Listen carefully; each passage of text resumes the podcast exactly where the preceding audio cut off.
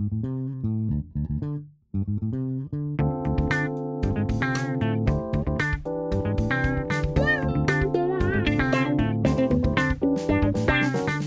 位听众，大家好，欢迎收听艾美奖，我是主持人艾美奖。今天再次邀请到 Bingo 来跟我们聊天，跟着 Bingo 一起怦然心动学英文的 Bingo，还在跟我们听众打声招呼。Hello，大家好，我是听新闻学英文的主持人 Bingo。今天很开心可以来到老师的节目。如果有听到上一集呢，就听到我有聊了对一些英文自学过程的创伤跟怎么进步，然后都分享在我最近发的这本新书《跟着 Bingo 一起怦然心动学英文》。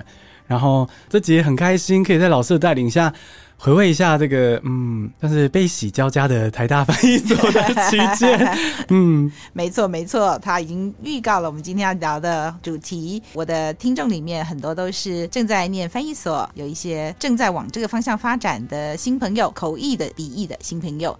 那也有一些是同行，所以 Bingo 一定要来跟我们谈这一块。Bingo 是毕业于台大翻译研究所哦，我们之前有讲到他的那个全名哦，台大翻译硕士学位学程。就我们在业界的话，就不管那个正式名称是挂在所、挂在院啊，就是学院或者是一个系所。我们就是用那个学校来统称，所以我们就说台大翻译所就好了啊，就是台大里面的设的一个翻译研究所。那 Bingo 来跟我们讲一下，哎，很难考吧？嗯，很难考，嗯、因为它的录取率很低，我对数字不太在行，所以我忘记细节了。但是我记得我考上还是考的那一年哦，就是有去查一下，哎，好像在台大研究所里面是数一数二难上的呀，录取率极低这样子。据我所知，台大的翻译所还有台湾师范大学翻译所都有一两百人考，然后竞争这个十几二十个名额，所以。录取率应该是算很低的，就是在全台湾的研究所里面，应该录取率是算低的。你那一年收几个人进去？嗯，以口译组的话，好像是收了五个吗？四个还五个？反正很少很少。嗯、所以进去的时候，进去的时候就分口译组、笔一组。对，没错。啊，所以你是口译组。对，会议口译组。很难考，很难考啊。然后你在台大外文系有没有修口译课？有，我有时候，呃，我有时候逐步口译，也有修同步口译。我们讲一下好了，就是在台大的这个学士班，台大外文系的学士这个 level 就有口笔译学程，其实就蛮多的课的。你是口笔译学程吧？对，没错，我其实是翻译学程，可是我是先考笔译组，嗯，因为我觉得口译感觉好恐怖，因为大家从我啊、呃，如果听上一集就知道，英文不是我的母语，那。嗯啊、呃，我是靠很多的自学去进步，那所以那时候还在大二的时候吧，刚开始因为自学在进步，所以会觉得说，嗯，我可以口译吗？然后所以就还是先考笔译组。但是台大外文系的翻译学程，它其实不会去挡你修其他组的课，就是像我是笔译的这个 track，可是如果课程上口译课有空缺，我就可以修，我就是用这样的方式修了。啊梅舍老师的课啊，蔡志静老师的课啊，就学了口译的概念。嗯，对，我自己也在台大外文系兼过五年还是六年啊的课，五六年的课。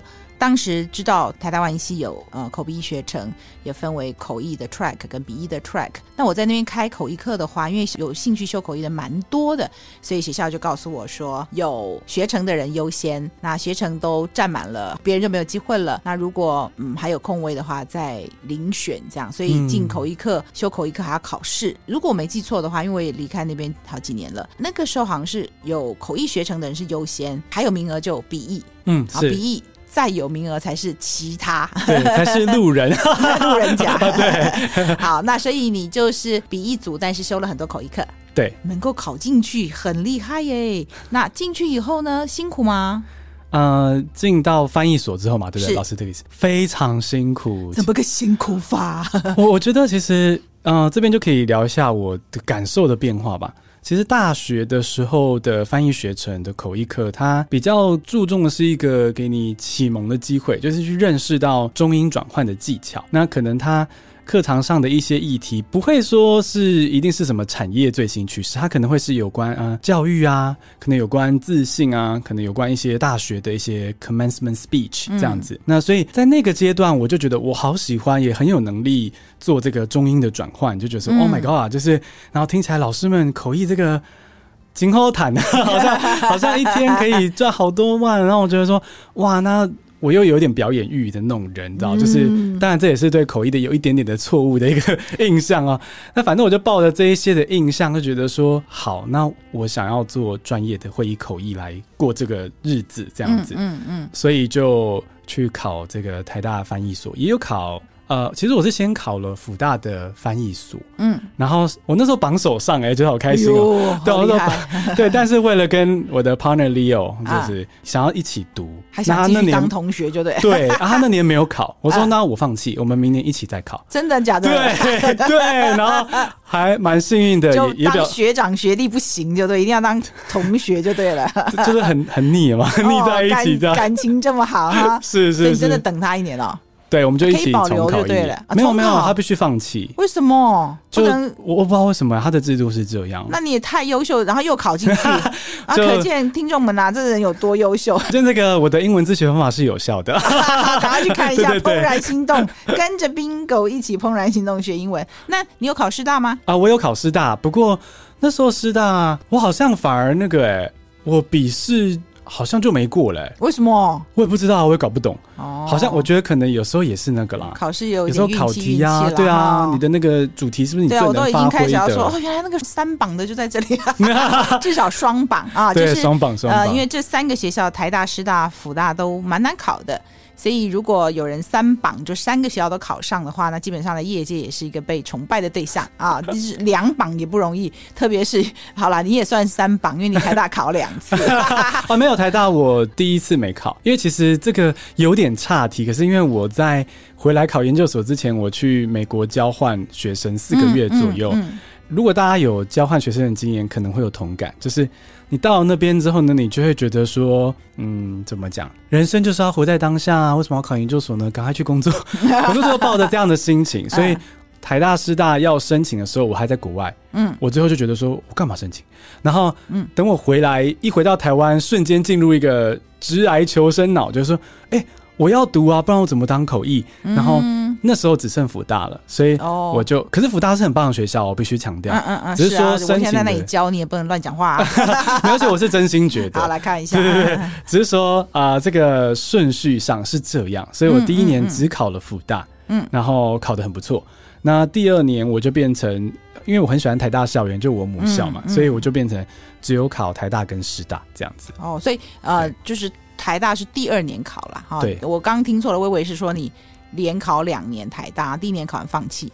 没有没有，第一年没有考台大，就是根本没去申请，啊、所以那就是福大考完就没有去报道。对，没错。啊，然后第二年考台大，对对对。哦，我听错了，但是还是很优秀，台大真的不好考。哎，我可以这样问吗？希望没有冒犯。你台大是口译组，对不对？对。如果据我这个江湖上知道的讯息，你现在没有做口译，对不对？没有，没有。那怎么回事啊？是到底发生什么事？是台大翻译所太难念，念到你又有 trauma 了，是不是？其实我觉得要说的话也算是有一点哦，就是因为破除了一些我原本错误的美好想象吧。嗯，就是因为到了研究所之后，老师就会把他工作上的一些非机密的。资讯拿来做口译的练习，就是比如说可能法律的、财经的，或是可能区块链的。那个时候好像区块链还在正夯这样子。嗯嗯。那这些东西呢，说实在的，我觉得我没有那么有兴趣。嗯、然后呃，我就会觉得说，哇，为了一个会，然后虽然是那一天可能可以赚进几万块，可实际上原来前面要做那么多准备。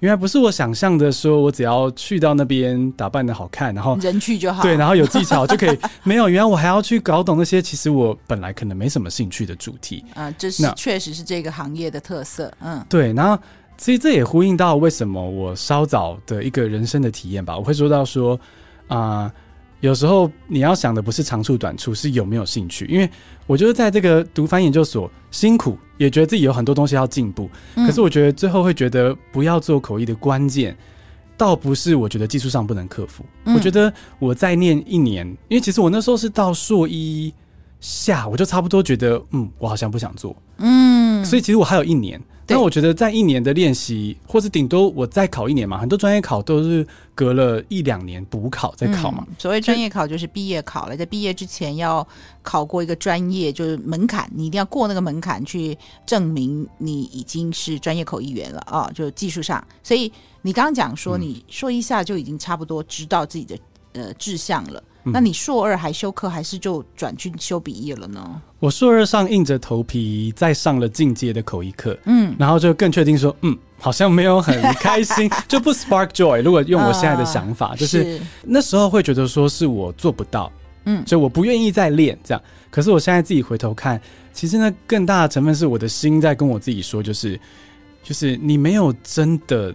这么喜欢这个工作，这个工作很棒，可是不是我最心动的那一个。嗯，所以我觉得这就是为什么我会说，其实长处短处其实次要，你有没有兴趣可以做很久，才是能不能学成的关键。嗯，所以我觉得那时候会啊、呃、选择不要，一方面是也觉得很挫折，然后一方面就是像老师稍早说的嘛，你够爱这件事情，有挫折你也会想要做下去。嗯，那我觉得那时候我就是被测验出了我不够爱。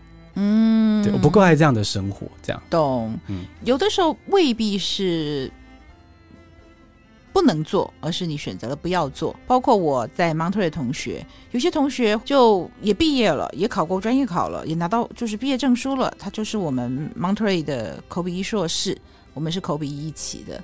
然后他毕业的结论就是我不要做口译。我想哈，你这个领悟会不会 太昂贵了一点？哎，当时我们。去念书，龙龙总总全部加起来大概一百五到两百万，但现在听说是三百五起跳。哇哦！那因为各种就是这么多年来的这个学费啊，我记得那时候学校的那个简介那个 brochure 上面就有写说，固定每一年会涨五趴吧，那还是十趴，反正就是。好像是十趴还是七趴，反正 anyway 就是十年以后那个学费就 double 了。然后我最近跟一个校友好朋友聊天，他跟我说我我记得的数字好像太低了还是什么的。呃，我就说学生们跟我讲，现在要准备三百五十万念两年，然后那个好朋友跟我说应该不止吧，这样哦，可能他生活过得比较好，对，因为那个你在学校没有宿舍，所以在外面租房子。那 Monterey 是一个观光胜地，算是有钱人区了啊、嗯哦，所以那个房租什么都很贵。我这个朋友他这个念完以后哦，他说他不要做口译，他只要做笔译，个人选择我们是没有任何意见啦，我只是说嗯。那你这个结论会不会太花钱？Anyway，还是要拿到学位啦，所以他还是念完了。就他真的此生就不做口译，因为他觉得口译压力太大。嗯，就是有些学生说：“哦，老师那个压力太大，每一次同步口译的前一晚就会比较敏感的那个肠子就会拉肚子。”那有的人就是觉得：“哦，这个就你刚刚讲的嘛，那个主题这么难，嗯，然后不管你有没有兴趣，你就得一直往下 K。”对。对，那有的人就不会选择要走这条路，所以你那个时候是觉得，呃，这主席换来换去，然后未必你喜欢，对不对？对，没错。而且我当然也想过说，那有没有办法有一个主题是我感兴趣，然后就专做那个的？但是我就从老师们的接案啊的分享，我就会知道说，啊，大部分好像都是那些比较硬啊，然后比较怎么最新趋势的科技，那、嗯、我就觉得说，嗯，我可能对那些。背后的原理不是那么有兴趣，因为必须了解背后的原理才能口译嘛。我相信老师的学生都很了解，是对，所以我就觉得说，一我没有那么有兴趣，二其实刚刚也算是没有分享到的是，也跟老师那个同学很像。我是觉得说，我原本以为呃那个压力就在那一天里，比如说是那一天赚那个几万块就在那一天里，可是读口译所就是一个，我觉得有点像每个礼拜都在模拟。我再开始接案的话，嗯、是老师上个礼拜才跟我说，下礼拜要聊这个财经的最新发展。对，然后只要是一有数字出现，我脑袋都会宕机。对，然后我就开始紧张。我是从老师一说那一秒，我就开始紧张。对，然后一直在那边准备准备，然后等到上场那一天啊、呃，也在紧张。然后结束之后呢，还要脑死个两三天，嗯、我才能恢复。对，那我就觉得说我我能够承担这样的生活吗？或者是说我想要过这样的生活吗？嗯。我就会从这个角度去抉择，就觉得说，呃，那可能就先感谢走过这一遭就好。你说的没错，这些都是我们的日常，我们的职涯日常，真的没有一般人想象的轻松，好，或是光鲜亮丽。到什么时候你发现这个工作跟你想象不一样，然后怎么个不一样法？除了那个主题很多。对对对，我就很喜欢老师这个问题，就是啊、嗯呃，因为大家很容易想到口译，听到口译，是因为新闻上闹出了，比如说超棒的口译，或者被说超烂的口译的时候，嗯嗯，所以我就会以为说，哇，口译就是一个就是 you can get the attention 这样，嗯嗯，那那我就会。以为说啊，可能逐步口译啊，同步口译，大家就是听我的声音，常常听我表演这样子。但是到了真的在读口译所的时候，我就会发现说，嗯，我可能其实更想要的是讲自己的，就 speak my mind，嗯，就我想要说的是我想说的东西。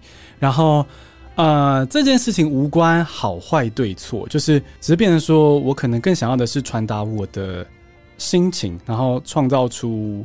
跟我有关的内容，这样原创的想法，对，我是来自于你的想法。对，我觉得可能可以换个角度来说，我其实觉得我比较肤浅啦。就是这个过程中，我发现口译是一个比我想象中，it's a noble profession，它很 noble，就是我觉得这要很愿意去啊、呃，很有服务精神，然后啊、呃，很能够吃苦。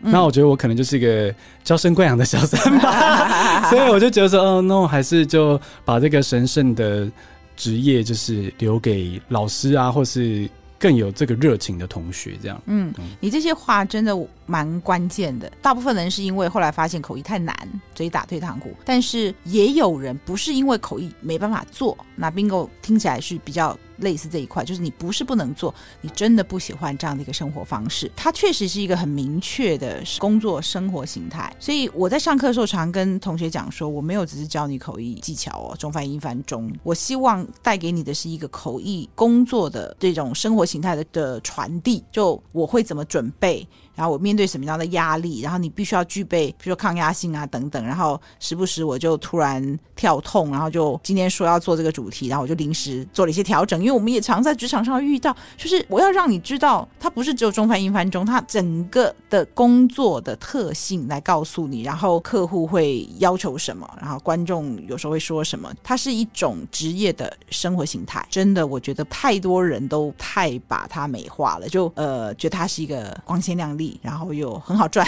其实我觉得好难赚呢。对，对，我觉得其实老师们是很用心奉献换来这些报酬。对，就是说你你算那个单价好像很好赚，但是第一个国际会议不可能多到每天现在市场上有几十上百的口译员吧？每天有这么多会吗？所谓的单价高。但是你要看一下，你一个月可以接到几场。好，那就算是我们不考虑这个部分，包括客户，我有时候也会这样表达。他觉得单价高，可是我前面可能好几天在念书，就承受的那个压力很大，你知道吗？台湾目前我没有听说，我听说有的国家的口译员，尤其是特别忙碌的客户，为了 secure 你可以乖乖读我们家资料，会付你读书天的费用。那这样不是很棒吗？太棒啦，对不对？因为如果说不把你那天框起来，你读我们家资料的话，你很可能每一天都有接到会，然后你就读的不够深入，这样对。那那当然是我们的 dream customer，希望是这么好。Bingo，你的例子真的是蛮特别的，通常进了翻译所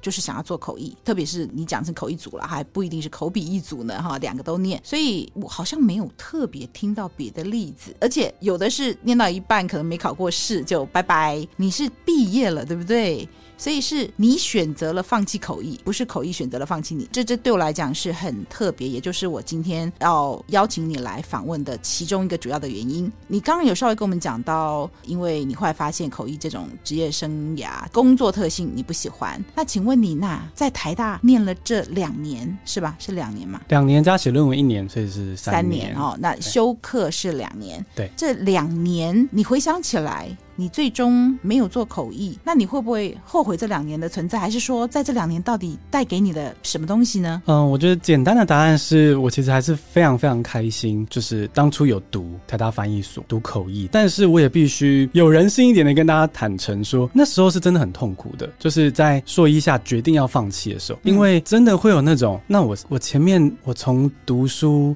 应考。然后到这边来这个研究所，等于是机会成本，就是我没有去就业嘛。嗯，我会觉得说我在干嘛？头已经洗一半，现在到底是洗下去还是对 没有感觉的？对，有就是会觉得说各种很负面的事情，觉得说我怎么这么笨啊？当初怎么做了这个选择？嗯，就我怎么没有做更好的选择？这样，嗯，所以其实我我要说的是，如果你是现在就在 struggle，你有这样的心情，就是很正常。那只是说，随着时间过去之后，其实它会变成养分。嗯，因为我其实就是在这段时间中更意识到说，哇，我真的是喜欢英文教学。嗯，就是我就是当今天其实你不喜欢的事情，它就是一个镜子，也让你知道说啊，所以你真的喜欢什么，有个比较。嗯，嗯，那对我来说，那时候翻译所这段时间是第一个，就让我更确定说，我比较想要去疗愈跟大一的我。很像的学生，就是你可能被台湾的某些英文学习的恐惧行销，或者是被学校的制度形容的好像你英文学不好就是笨，但其实不是这样的。那我更想要做的是一个可以给这些人方向跟方法进步，达到自己目标的这样子的工作，所以是英文教学。那再来就是说，其实，在口译的训练过程中。学到的东西，我觉得真的是千金不换。就是像如果你还算欣赏我在这个访谈中的口条或是表达的思维的话，其实很大的成分都是口译的时候锻炼来的。嗯，因为比如说在逐步口译的时候，很重视要做整理啊，你不能只是说今天如果讲者讲话比较就是怎么讲绕圈圈这样，你不能跟着他拱拱 C 啊，你要做完笔记之后，你要去整理成一个比较顺畅然后清楚的逻辑。嗯，那其实这个过程中就在锻炼自己的逻辑，也会听到说：“Oh my god，原来我原本讲话这么的混乱。”啊，那这些东西都是不管做什么职业，我觉得都非常非常重要的。嗯，没有任何的，我觉得啦，接近是。百分之九十九点九的工作都要跟大家互动，互动的时候，你能不能说话简单好懂？其实那就是魅力。嗯、我觉得到头来说话的魅力，就是你有没有办法让别人觉得说，哦，听你讲话好舒服哦，然后我可以理解你说什么，那你的影响力就出来了。啊、那影响力在哪一个地方都是重要的。嗯，所以我觉得，呃，如果是说会不会后悔读口笔译，我应该可能是会回头跟那时候自己说，就算会放弃，最后会放弃，我们还是要读这个。嗯，因为它真的是受用无穷。嗯，你刚刚讲到这个部分，我觉得我前一阵子想到一个方式，跟朋友在聊天，我用这个方式表达，看看你认不认同。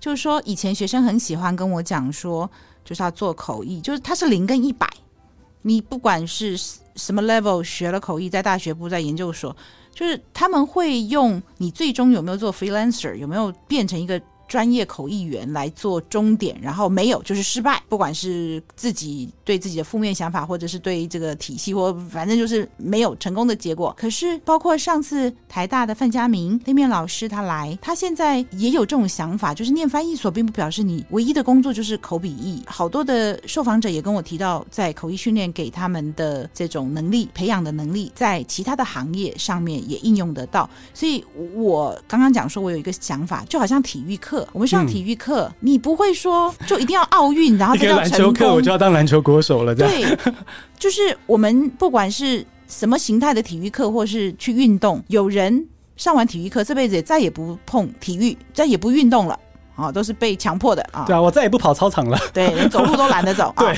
但是有人把它当成养生，嗯，就重要一点。是，那有人就更。积极一点，还去健身房 work out，好一个礼拜几次。那呃，运动在你生活再多一点角色的话，你可能就是以此为业，就当教练啊，或者是也有人就是登峰造极的成为选手，然后这个比赛。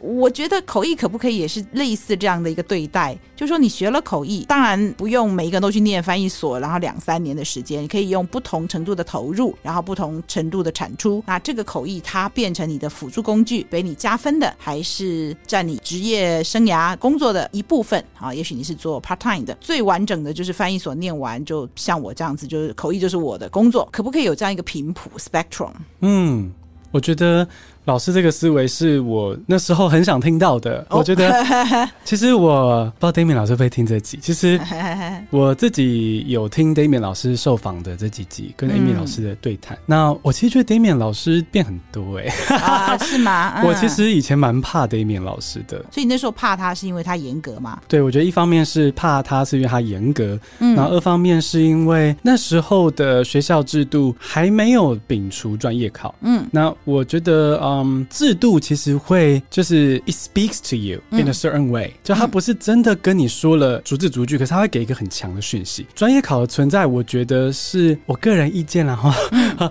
是会给那个零或一百的思维，就是、欸、对对，就是你是 pass 或没 pass，就这样，就是零跟一百。对，那那时候那个东西在。然后还是一个至高无上的追求跟存在，所以我那时候如果有老师跟我说这样子的一个光谱的，我也许会比较舒服。但是，嗯，那个制度的存在，我觉得还是会很大成分的左右了我怎么看待口译这条路。嗯，所以呃，老师说可不可以有这个光谱或频谱呢？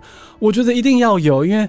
其实你无法掌握自己能不能学成，或是能不能接案。嗯，可是你可以掌握的，应该是你学习的过程要舒服愉快，因为人生很短啊，嗯、不用苦苦逼自己这样。嗯嗯，所以我非常赞同老师说的，要去看见那个光谱，然后享受学习这个技巧当下。我会跟学生讲说，就口译会在你的人生扮演多重的角色，其实每个人不一样，不要以为就是零跟一百。所以我在想，呃，Damian 老师他改革口译的教学，或改革这个毕业考、专业考的制度，他应该也是想要打破这个零跟一百的这么清楚的界限，就是不要以为考过你就一百了。嗯嗯，也许考过是你可以做这一行了，但是后续进了职场以后的修炼。成长，包括我自己，很多东西是好多年来这样慢慢累积。就是毕业以后，老师给我一个基本功，已经把我培养。可是很多的成长是入行以后继续的、持续的学习。哎，所以不要以为考过毕业考你就到达了最高境界了，还没、嗯、啊！我到现在都还还在爬呢，还在努力当中。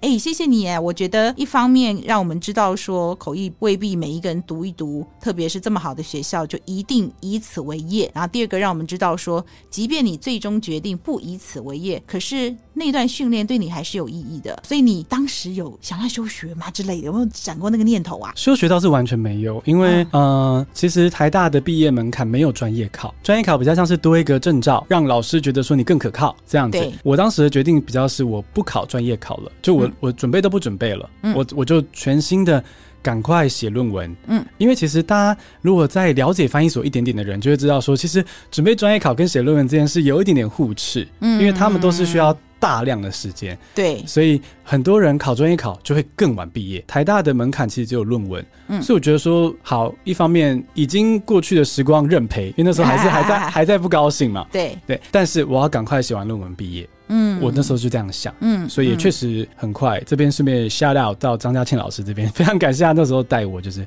很快就我们就完成这样，嗯，然后啊、呃、就很快的开始往职场迈进这样。嗯，那我这边跟观众补充一下，就刚刚 Bingo 讲到有关于毕业跟专业考，这是两回事，不只是台大、师大，我相信也是很多的翻译所都一样。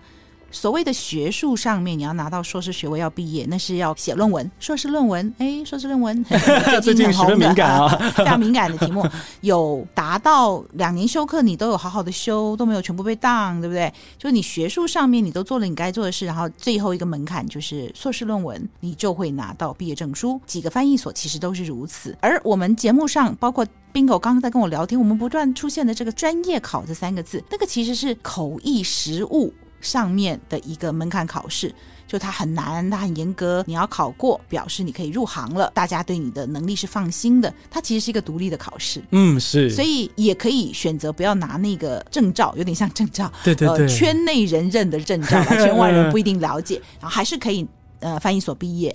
那所以有人是没写论文，但是他有考过专业考。然后圈内人知道你是专业人士啊，马上就入行了，很顺利，这样等等的哈。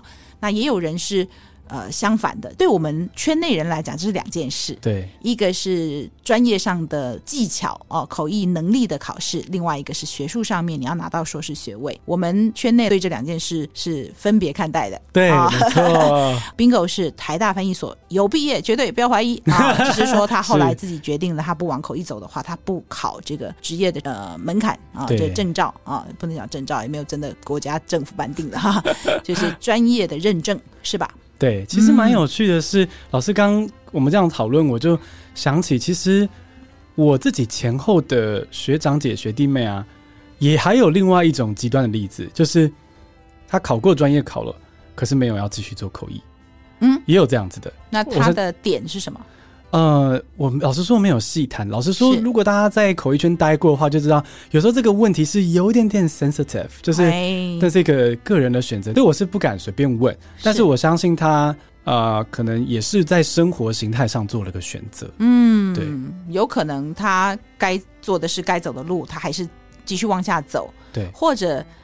也许他也想证明一下自己到底到了那个门槛了没？是是。但是当他跑向了终点那条线的时候，跑完以后就我不想再跑了。对，就我也遇过那种嗯、呃，考进翻译所也是很好的学校，他只是要证明他有那个能力。哇，对，但他也念啊、哦，OK，念了以后就是。因为他本职就非常好，原来的工作很好，他不可能放弃。他知道我今天来考，只是要，也许是刺激自己脑力吧，或什么的，呃，也许兴趣，但他真的没有考虑去走这一行，嗯、也有这样子的、嗯、哦，一个学习的精神啊。对，譬如说啦，通常法律系从大学大一开始念，那有一种研究所是后法，大学后法律系就就好像后医哈，就硕士才开始念，哦、然后里面呢就有不少的医生。那我想说，你医生会想要当律师吗，或什么的？有的是说要找点事情做啊，因为医生的那个头脑都极度优秀哈。但有更多的是，其实也有一点实务的用途，就是说，因为保护自己，你懂法律可以保护自己。好，所以有些人念翻译所未必是以他为业，他有别的想法。好哦，今天我们聊得非常愉快，谢谢 Bingo 来接受我的访问。我们下次还有一集啊、呃，要谈到你的书，请观众们期待。谢谢 Bingo，也谢谢各位听众的收听。我们下次空中再见，我是主持人艾美奖，拜拜，拜拜。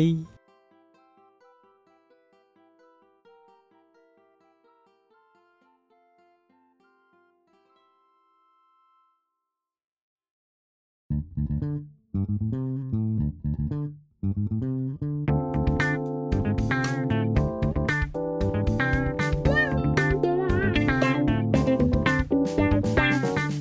位听众，大家好，欢迎收听艾美讲，我是主持人艾美讲。今天再次邀请到 Bingo 来跟我们聊天，跟着 Bingo 一起怦然心动学英文的 Bingo，还在跟我们听众打声招呼。Hello，大家好，我是听新闻学英文的主持人 Bingo。今天很开心可以来到老师的节目。如果有听到上一集呢，就听到我有聊了对一些英文自学过程的创伤跟怎么进步，然后都分享在我最近发的这本新书，跟着 Bingo 一起怦然心动学英文。然后这集也很开心，可以在老师的带领下回味一下这个嗯，但是悲喜交加的台大翻译所的期间。嗯，没错没错，他已经预告了我们今天要聊的主题。我的听众里面很多都是正在念翻译所，有一些正在往这个方向发展的新朋友，口译的、笔译的新朋友。那也有一些是同行，所以 Bingo 一定要来跟我们谈这一块。Bingo 是毕业于台大翻译研究所哦，我们之前有讲到他的那个全名哦，台大翻译硕士学位学程。就我们在业界的话，就不管那个正式名称是挂在所、挂在院啊，就是学院或者是一个系所。我们就是用那个学校来统称，所以我们就说台大翻译所就好了啊，就是台大里面的设的一个翻译研究所。那 Bingo 来跟我们讲一下，哎，很难考吧？嗯，很难考，嗯。因为它的录取率很低，我对数字不太在行，所以我忘记细节了。但是我记得我考上还是考的那一年哦，就是有去查一下，哎，好像在台大研究所里面是数一数二难上的呀，录取率极低这样子。据我所知，台大的翻译所还有台湾师范大学翻译所都有一两百人考，然后竞争这个十几二十个名额，所以。录取率应该是算很低的，就是在全台湾的研究所里面，应该录取率是算低的。你那一年收几个人进去？嗯，以口译组的话，好像是收了五个吗？四个还五个？反正很少很少。嗯、所以进去的时候，进去的时候就分口译组、笔译组。对，没错。啊，所以你是口译组。对，会一口译组。很难考，很难考啊。然后你在台大外文系有没有修口译课？有，我有修，呃，我有修逐步口译，也有修同步口译。我们讲一下好了，就是在台大的这个学士班，台大外文系的学士这个 level 就有口笔译学程，其实就蛮多的课的。你是口笔译学程吧？对，没错，我其实是翻译学程，可是我是先考笔译组，嗯，因为我觉得口译感觉好恐怖，因为大家从我啊、呃，如果听上一集就知道，英文不是我的母语，那。呃，我是靠很多的自学去进步，那所以那时候还在大二的时候吧，刚开始因为自学在进步，所以会觉得说，嗯，我可以口译吗？然后所以就还是先考笔译组。但是台大外文系的翻译学程，它其实不会去挡你修其他组的课，就是像我是笔译的这个 track，可是如果课程上口译课有空缺，我就可以修，我就是用这样的方式修了。啊，美秀老师的课啊，蔡志静老师的课啊，就学了口译的概念。嗯，对，我自己也在台大文系兼过五年还是六年啊的课，五六年的课。当时知道台大外文系有呃口笔译学程，也分为口译的 track 跟笔译的 track。那我在那边开口译课的话，因为有兴趣修口译的蛮多的，所以学校就告诉我说，有学程的人优先，那学程都占满了，别人就没有机会了。那如果嗯还有空位的话，再遴选这样。所以进口译课、嗯、修口译课还要考试。如果我没记错的话，因为我也离开那边好几年了，那个时候好像是有口译学程的人是优先，还有名额就笔译，嗯，好笔译。再有名额才是其他，对，才是路人，路人甲。对，好，那所以你就是比一组，但是修了很多口译课，对，能够考进去很厉害耶。那进去以后呢，辛苦吗？呃，进到翻译所之后嘛，对不对？老师这个意思，非常辛苦。怎么个辛苦法？我我觉得其实，呃，这边就可以聊一下我的感受的变化吧。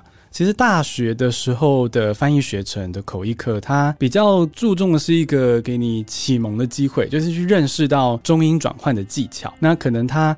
课堂上的一些议题不会说是一定是什么产业最新趋势，它可能会是有关啊教育啊，可能有关自信啊，可能有关一些大学的一些 commencement speech 这样子。嗯、那所以在那个阶段，我就觉得我好喜欢，也很有能力做这个中英的转换，就觉得说、嗯、Oh my God，就是然后听起来老师们口译这个今后谈，好像好像一天可以赚好多万，然后我觉得说哇那。我又有点表演欲的那种人，你知道，就是当然这也是对口译的有一点点的错误的一个 印象啊。那反正我就抱着这一些的印象，就觉得说好，那我想要做专业的会议口译来过这个日子，这样子，嗯嗯，所以就去考这个台大翻译所，也有考。呃，其实我是先考了辅大的翻译所，嗯，然后我那时候榜首上，哎，觉得好开心哦，对，我说对，但是为了跟我的 partner Leo，就是想要一起读，还想继续当同学，就对，对，然后他那年没有考，我说那我放弃，我们明年一起再考，真的假的？对 对，然后还蛮幸运的，也也表学长学弟不行，就对，一定要当同学就对了，就是很很腻嘛，腻在一起这样，感情这么好哈，是是，你真的等他一年哦。对，我们就一起重考一了。没有没有，他必须放弃。为什么？就我我不知道为什么他的制度是这样。那你也太优秀，然后又考进去 啊！可见听众们呐，这个人有多优秀。就那个我的英文自学方法是有效的，赶快去看一下《怦然心动》，跟着 Bingo 一起怦然心动学英文。那你有考师大吗？啊，我有考师大，不过那时候师大我好像反而那个哎，我笔试。好像就没过嘞、欸，为什么？我也不知道，我也搞不懂。哦，好像我觉得可能有时候也是那个啦，考试有有时候考题啊，对啊，你的那个主题是不是你最能发挥的？对，我都已经开始要说，哦，原来那个三榜的就在这里啊，至少双榜啊，就是双榜双榜。呃，因为这三个学校，台大、师大、辅大都蛮难考的。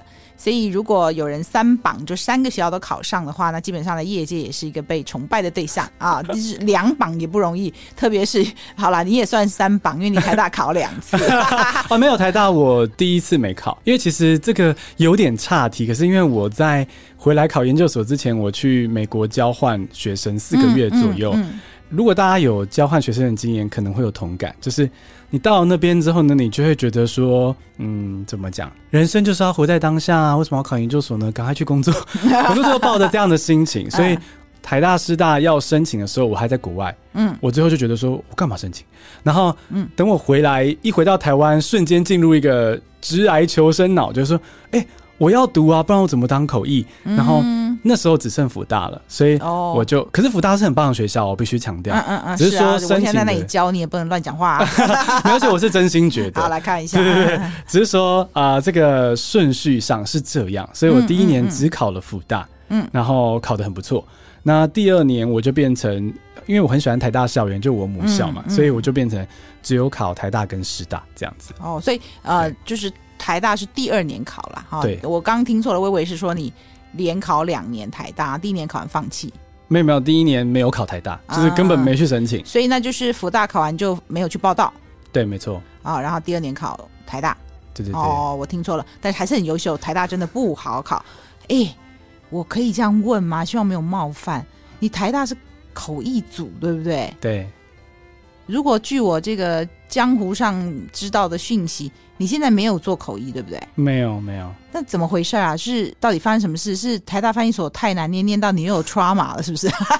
其实我觉得要说的话也算是有一点哦，就是因为破除了一些我原本错误的美好想象吧。嗯，就是因为到了研究所之后，老师就会。把他工作上的一些非机密的资讯拿来做口译的练习，就是比如说可能法律的、财经的，或是可能区块链的。那个时候好像区块链还在正夯这样子。嗯嗯。那这些东西呢，说实在的，我觉得我没有那么有兴趣。嗯、然后呃，我就会觉得说，哇，为了一个会，然后虽然是那一天可能可以赚进几万块，可实际上原来前面要做那么多准备。原来不是我想象的，说我只要去到那边打扮的好看，然后人去就好，对，然后有技巧就可以。没有，原来我还要去搞懂那些其实我本来可能没什么兴趣的主题。啊，这是确实是这个行业的特色。嗯，对。然后其实这也呼应到为什么我稍早的一个人生的体验吧。我会说到说啊。呃有时候你要想的不是长处短处，是有没有兴趣。因为我觉得在这个读翻研究所辛苦，也觉得自己有很多东西要进步。嗯、可是我觉得最后会觉得不要做口译的关键，倒不是我觉得技术上不能克服。嗯、我觉得我再念一年，因为其实我那时候是到硕一下，我就差不多觉得，嗯，我好像不想做。嗯，所以其实我还有一年。那我觉得在一年的练习，或是顶多我再考一年嘛，很多专业考都是隔了一两年补考再考嘛。嗯、所谓专业考就是毕业考了，在毕业之前要考过一个专业，就是门槛，你一定要过那个门槛去证明你已经是专业口译员了啊，就技术上。所以你刚刚讲说，你说一下就已经差不多知道自己的呃志向了。那你硕二还修课，还是就转去修笔译了呢？我硕二上硬着头皮再上了进阶的口译课，嗯，然后就更确定说，嗯，好像没有很开心，就不 spark joy。如果用我现在的想法，呃、就是，是那时候会觉得说是我做不到，嗯，所以我不愿意再练这样。可是我现在自己回头看，其实呢更大的成分是我的心在跟我自己说，就是，就是你没有真的。这么喜欢这个工作，这个工作很棒，可是不是我最心动的那一个。嗯，所以我觉得这就是为什么我会说，其实长处短处其实次要，你有没有兴趣可以做很久，才是能不能学成的关键。嗯，所以我觉得那时候会啊、呃、选择不要，一方面是也觉得很挫折，然后一方面就是像老师稍早说的嘛，你够爱这件事情，有挫折你也会想要做下去。嗯，那我觉得那时候我就是被测验出了我不够爱。嗯，对，我不够爱这样的生活，这样懂。嗯，有的时候未必是不能做，而是你选择了不要做。包括我在 Monterey 的同学，有些同学就也毕业了，也考过专业考了，也拿到就是毕业证书了。他就是我们 Monterey 的口笔译硕士，我们是口笔译一起的。然后他毕业的结论就是我不要做口译。我想哈，你这个领悟会不会 太昂贵了一点？哎，当时我们。去念书，龙龙总总全部加起来大概一百五到两百万，但现在听说是三百五起跳。哇哦！那因为各种就是这么多年来的这个学费啊，我记得那时候学校的那个简介那个 brochure 上面就有写说，固定每一年会涨五趴吧，那还是十趴，反正就是。好像是十趴还是七趴，反正 anyway 就是十年以后那个学费就 double 了。然后我最近跟一个校友好朋友聊天，他跟我说我我记得的数字好像太低了还是怎么的。呃，我就说学生们跟我讲现在要准备三百五十万念两年，然后那个好朋友跟我说应该不止吧，这样哦，可能他生活过得比较好。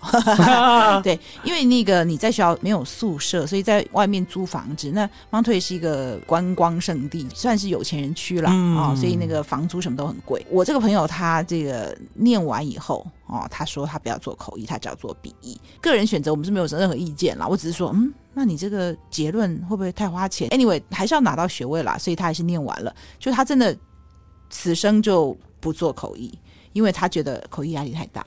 嗯，就是有些学生说，哦，老师那个压力太大，每一次同步口译的前一晚就会比较敏感的那个肠子就会拉肚子。那有的人就是觉得，哦，这个就你刚刚讲的嘛，那个主题这么难，嗯，然后不管你有没有兴趣，你就得一直往下 K。对对，那有的人就不会选择要走这条路。所以你那个时候是觉得，呃，这主席换来换去，然后未必你喜欢，对不对？对，没错。而且我当然也想过说，那有没有办法有一个主题是。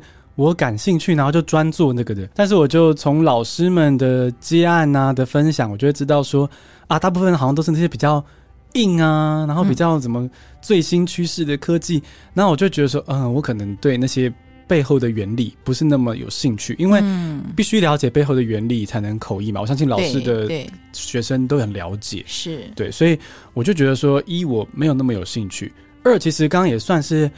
没有分享到的是，也跟老师那个同学很像。我是觉得说，我原本以为，呃，那个压力就在那一天里，比如说是那一天赚那个几万块就在那一天里。可是读口译所就是一个，我觉得有点像每个礼拜都在模拟。我在开始接案的话，嗯、是老师上个礼拜才跟我说，下礼拜要聊这个财经的最新发展。对，然后只要是。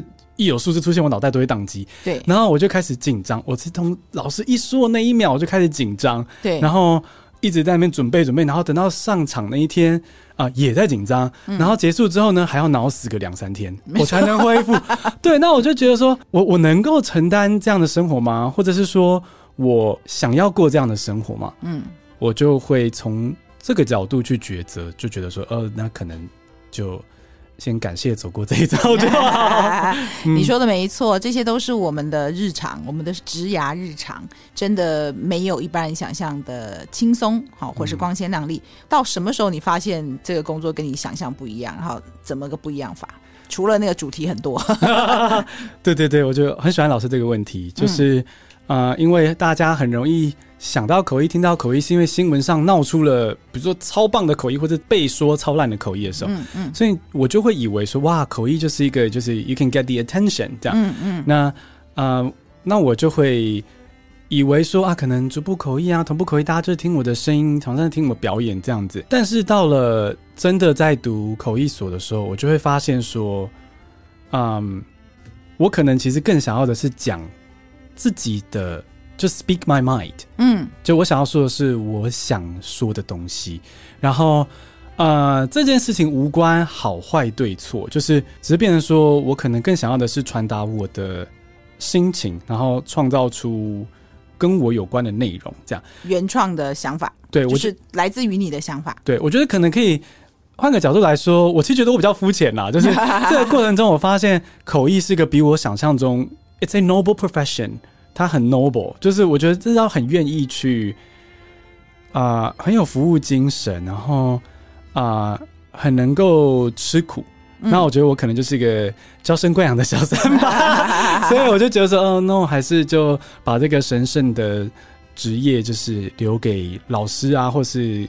更有这个热情的同学，这样。嗯，你这些话真的蛮关键的。大部分人是因为后来发现口译太难，所以打退堂鼓。但是也有人不是因为口译没办法做。那 Bingo 听起来是比较。类似这一块，就是你不是不能做，你真的不喜欢这样的一个生活方式。它确实是一个很明确的工作生活形态。所以我在上课的时候，常跟同学讲说，我没有只是教你口译技巧哦，中翻英翻中，我希望带给你的是一个口译工作的这种生活形态的的传递。就我会怎么准备。然后我面对什么样的压力，然后你必须要具备，比如说抗压性啊等等，然后时不时我就突然跳痛，然后就今天说要做这个主题，然后我就临时做了一些调整，因为我们也常在职场上遇到，就是我要让你知道，它不是只有中翻英翻中，它整个的工作的特性来告诉你，然后客户会要求什么，然后观众有时候会说什么，它是一种职业的生活形态。真的，我觉得太多人都太把它美化了，就呃觉得它是一个光鲜亮丽，然后又很好赚。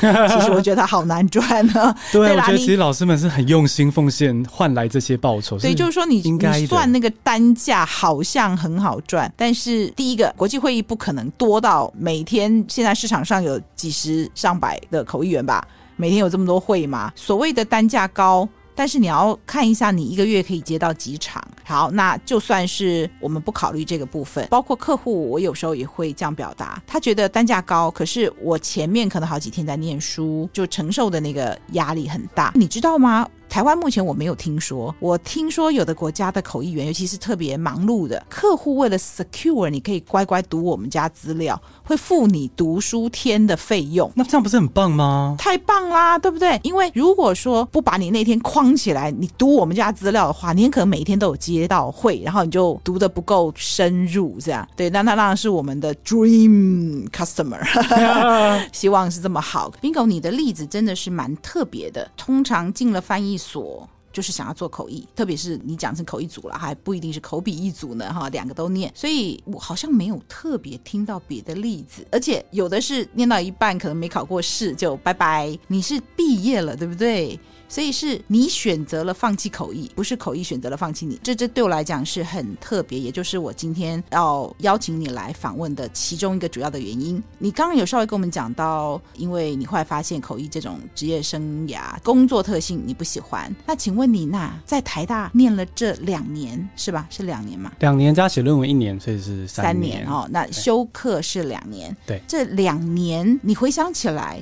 你最终没有做口译，那你会不会后悔这两年的存在？还是说，在这两年到底带给你的什么东西呢？嗯，我觉得简单的答案是我其实还是非常非常开心，就是当初有读台大翻译所读口译，但是我也必须有人性一点的跟大家坦诚说，那时候是真的很痛苦的，就是在硕一下决定要放弃的时候，因为真的会有那种，那我我前面我从读书应考。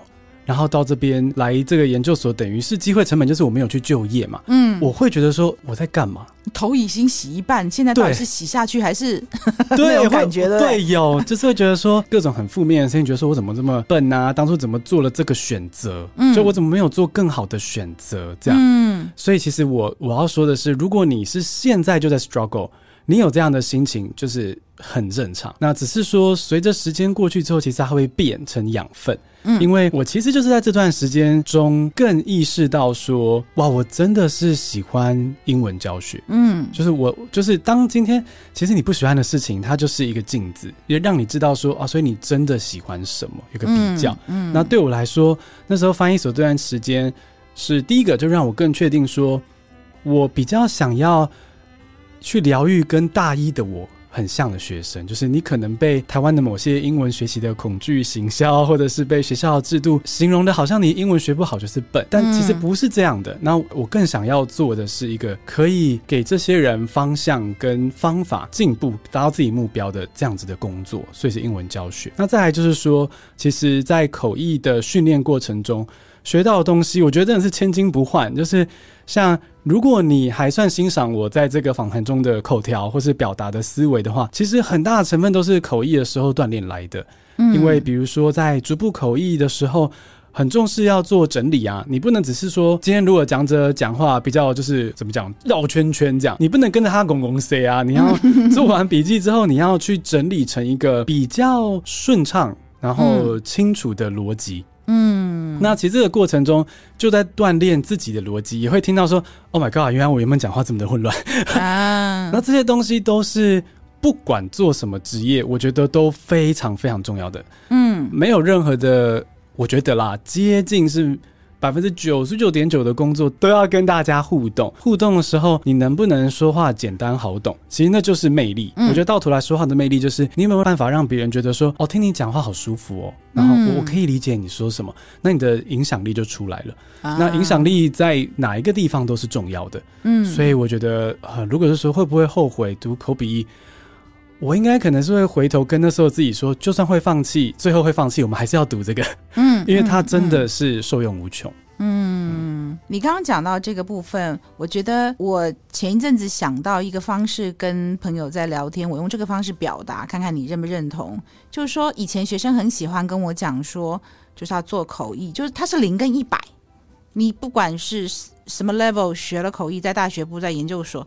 就是他们会用你最终有没有做 freelancer，有没有变成一个。专业口译员来做终点，然后没有就是失败。不管是自己对自己的负面想法，或者是对这个体系，或反正就是没有成功的结果。可是，包括上次台大的范家明那面老师他来，他现在也有这种想法，就是念翻译所并不表示你唯一的工作就是口笔译。好多的受访者也跟我提到，在口译训练给他们的这种能力培养的能力，在其他的行业上面也应用得到。所以我刚刚讲说，我有一个想法，就好像体育课。我们上体育课，嗯、你不会说就一定要奥运，然后这个篮球课我就要当篮球国手了。对，就是我们不管是什么形态的体育课，或是去运动，有人上完体育课，这辈子也再也不碰体育，再也不运动了啊，都是被强迫的啊。对啊，我再也不跑操场了，对，连走路都懒得走。对、啊，但是有人把它当成养生，嗯，就重要一点。是，那有人就更。积极一点，还去健身房 work out，好，一个礼拜几次。那呃，运动在你生活再多一点角色的话，你可能就是以此为业，就当教练啊，或者是也有人就是登峰造极的成为选手，然后这个比赛。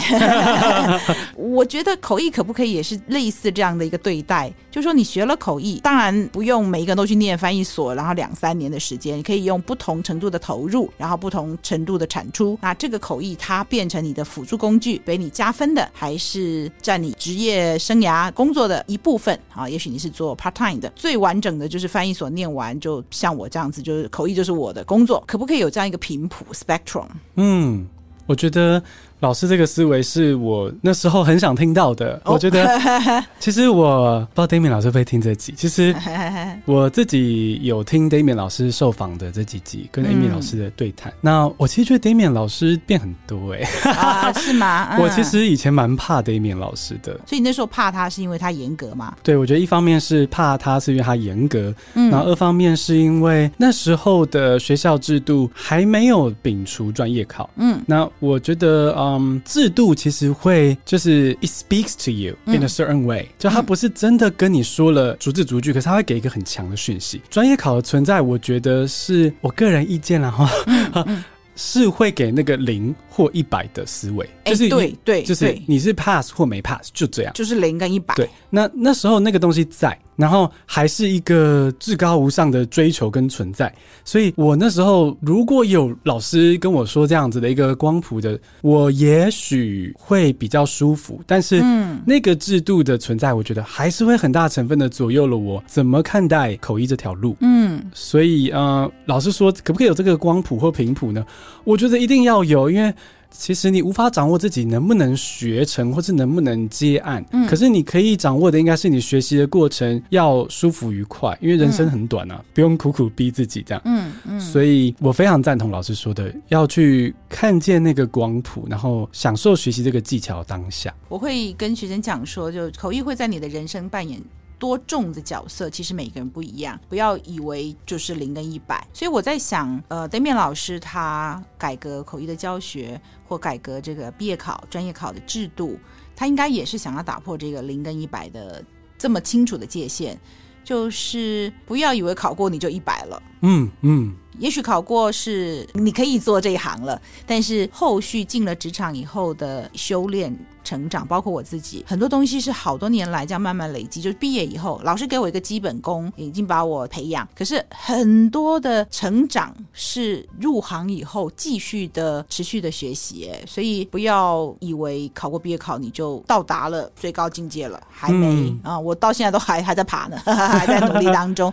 哎，谢谢你哎，我觉得一方面让我们们知道说口译未必每一个人读一读，特别是这么好的学校就一定以此为业。然后第二个让我们知道说，即便你最终决定不以此为业，可是那段训练对你还是有意义的。所以你当时有想要休学吗之类的？有没有想过那个念头啊？休学倒是完全没有，因为、嗯、呃，其实台大的毕业门槛没有专业考，专业考比较像是多一个证照，让老师觉得说你更可靠这样子。我当时的决定比较是我不考专业考了，就我、嗯、我准备都不准备了，嗯、我我就全心的赶快写论文。嗯，因为其实大家如果在了解翻译所一点点的人，就会知道说，其实准备专业考跟写论文这件事有一点点互斥，嗯，因为他们都是需要。大量的时间，对，所以很多人考专业考就会更晚毕业。台大的门槛其实只有论文，嗯，所以我觉得说好，一方面已经过去的时光认赔，因为那时候还是还在 还在不高兴嘛，对对。但是我要赶快写完论文毕业，嗯，我那时候就这样想，嗯，所以也确实很快。这边顺便 shout out 到张家庆老师这边，非常感谢他那时候带我，就是很快就我们就完成这样，嗯，然后。啊，就很快的开始往职场迈进，这样。嗯，那我这边跟观众补充一下，就刚刚 Bingo 讲到有关于毕业跟专业考，这是两回事，不只是台大、师大，我相信也是很多的翻译所都一样。所谓的学术上面，你要拿到硕士学位要毕业，那是要写论文。硕士论文，哎，硕士论文 最近很红的，敏感啊，非常敏感的题目。有达到两年修课，你都有好好的修，都没有全部被当，对不对？就是你学术上面你都做了你该做的事，然后最后一个门槛就是硕士论文，你就会拿到毕业证书。几个翻译所其实都是如此。而我们节目上，包括 Bingo 刚刚在跟我聊天，我们不断出现的这个专业考这三个字，那个其实是口译实务。上面的一个门槛考试，就它很难，它很严格，你要考过，表示你可以入行了，大家对你的能力是放心的。它其实是一个独立的考试，嗯，是，所以也可以选择不要拿那个证照，有点像证照，对对对，呃、圈内人认的证照，圈外人不一定了解，然后还是可以呃翻译所毕业。那所以有人是没写论文，但是他有考过专业考。然后圈内人知道你是专业人士啊，马上就入行了，很顺利，这样等等的哈。那也有人是。呃，相反的，对我们圈内人来讲，这是两件事。对，一个是专业上的技巧哦，口译能力的考试；另外一个是学术上面你要拿到硕士学位。我们圈内对这两件事是分别看待的。对，啊、没错。Bingo 是台大翻译所有毕业，绝对不要怀疑啊。只是说他后来自己决定了，他不往口译走的话，他不考这个职业的呃门槛啊，这证照啊，不能讲证照，也没有真的国家政府颁定的哈，就是专业的认证，是吧？对，其实蛮有趣的是，嗯、老师刚我们这样讨论，我就想起，其实我自己前后的学长姐、学弟妹啊，也还有另外一种极端的例子，就是他考过专业考了，可是没有要继续做口译，嗯，也有这样子的。那他的点是什么？呃，我们老实说没有细谈。老实说，如果大家在口译圈待过的话，就知道有时候这个问题是有一点点 sensitive，就是这是一个个人的选择。对，我是不敢随便问，但是我相信他呃，可能也是在生活形态上做了个选择。嗯，对，有可能他该做的是该走的路，他还是继续往下走。对，或者。也许他也想证明一下自己到底到了那个门槛了没？是是。但是当他跑向了终点那条线的时候，跑完以后就我不想再跑了。对，就我也遇过那种嗯、呃，考进翻译所也是很好的学校，他只是要证明他有那个能力。哇，对，他他也念啊，哦，OK，念了以后就是。因为他本职就非常好，原来的工作很好，他不可能放弃。他知道我今天来考，只是要，也许是刺激自己脑力吧，或什么 的，呃，也许兴趣，但他真的没有考虑去走这一行，嗯、也有这样子的哦，一个学习的精神啊。对，譬如说啦，通常法律系从大学大一开始念，那有一种研究所是后法，大学后法律系就就好像后医哈，就硕士才开始念，哦、然后里面呢就有不少的医生。那我想说，你医生会想要当律师吗，或什么的？有的是说要找点事情做啊，因为医生的那个头脑都极度优秀哈。但有更多的是，其实也有一点实务的用途，就是说，因为保护自己，你懂法律可以保护自己。好，所以有些人念翻译所未必是以他为业，他有别的想法。好哦，今天我们聊得非常愉快，谢谢 Bingo 来接受我的访问。我们下次还有一集啊、呃，要谈到你的书，请观众们期待。谢谢 Bingo，也谢谢各位听众的收听。我们下次空中再见，我是主持人艾美奖，拜拜，拜拜。